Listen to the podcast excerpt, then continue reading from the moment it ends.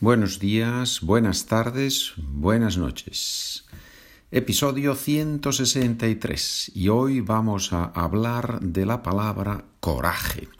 Vamos a hablar de algunas palabras relacionadas con el tema actuación con valentía o con su contrario, con cobardía. Coraje, valor, cobardía, acobardarse. Sinónimos de coraje. ¿Qué otra palabra tenemos en español similar a coraje? Tenemos la palabra valor. Tener coraje o tener valor. ¿Y cómo podemos decir tener, cola, perdón, tener coraje o tener valor con otras palabras, con otro verbo? Atreverse a hacer algo. Frase. No sé si tendré coraje para decirle la verdad a la cara no sé si tendré coraje para decirle a alguien la verdad a la cara. ¿Cómo podemos decir esa frase con otras palabras, con ese verbo que acabamos de decir? No sé si me atreveré a decirle la verdad a la cara. O, como me falta valor o coraje, no creo que me atreva a decirle toda la historia. Como me falta valor o coraje, como no tengo, como me falta valor o coraje. Como no me atrevo, no puedo decírselo. Bien, bueno. En este capítulo vamos a ver distintas expresiones y en el próximo episodio probablemente haremos algunos ejercicios para practicar todas estas palabras. ¿Qué más? Si uno tiene coraje, entonces es una persona valiente. Si uno es lo contrario de valiente, entonces uno es cobarde. so, valiente y cobarde son los extremos, los opuestos. Si quieres seguir el podcast con los documentos, SpanishWithPedro.com.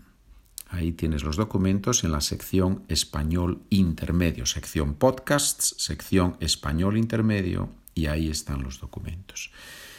Si este capítulo no está todavía en la página web, puedes escribirme un correo y hablamos. charla con pedro at gmail.com.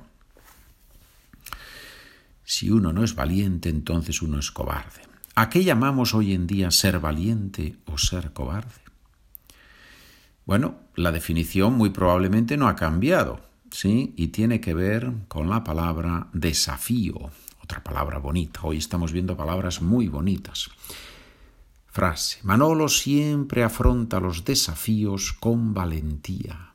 Es un hombre con mucho coraje. ¿Sí? Vamos viendo sustantivos, adjetivos, verbos relacionados con el tema. Afrontar un desafío. Afrontar, to face en inglés, ¿no? Afrontar un desafío. Se puede afrontar, afrontar con valentía, y si uno lo afronta con valentía, entonces es un hombre, es una persona con mucho coraje. ¿Sí? Muy bien. La madre defendió a su hija con valentía. No se acobardó delante de la profesora. Acobardarse es el verbo, acobardarse, ponerse cobarde, hacerse cobarde, no atreverse. La madre defendió a su hija con valentía. Valentía, muy bien. Vale o valere, en latín, vale o valere es tener salud, estar fuerte. ¿sí? Vale o valere, y de ahí viene la palabra valentía. Y en español tenemos el nombre propio, el nombre de persona, Valentín y femenino Valentina. ¿sí? Valentín y Valentina. Muy bien. Y una persona es un valiente o es un cobarde. Hemos dicho, todo eso viene de vale o valere del latín. Muy importante el latín, señores, muy importante. no, es verdad. ¿eh? Yo en la carrera, yo estudié como carrera universitaria, estudié filología clásica, latín y griego.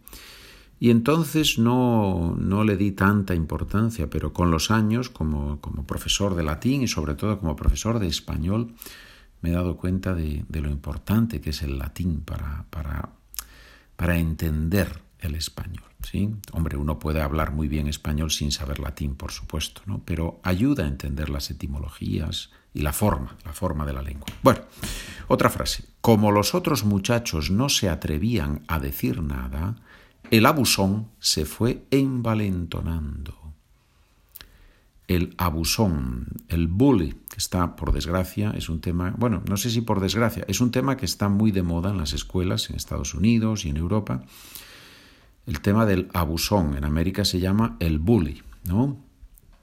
Y en España decimos el, el, abusón, siempre se ha llamado el abusón, pero hoy en día los chicos yo creo que usan la palabra en inglés.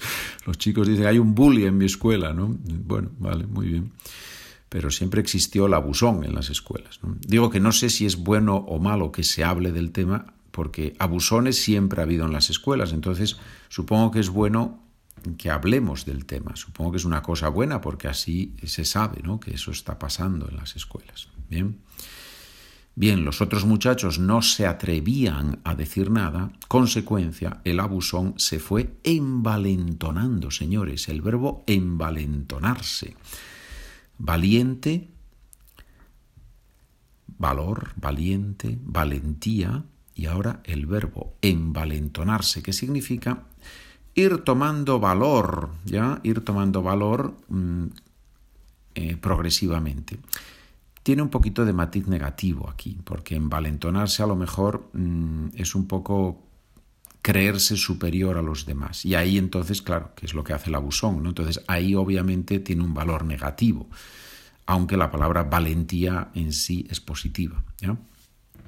Muy bien, más ejemplos. Siempre que se le presenta un desafío, Carlos lo rechaza. Es un poco cobardica. O sea que con un desafío podemos afrontarlo o podemos rechazarlo, evadirlo, evitarlo.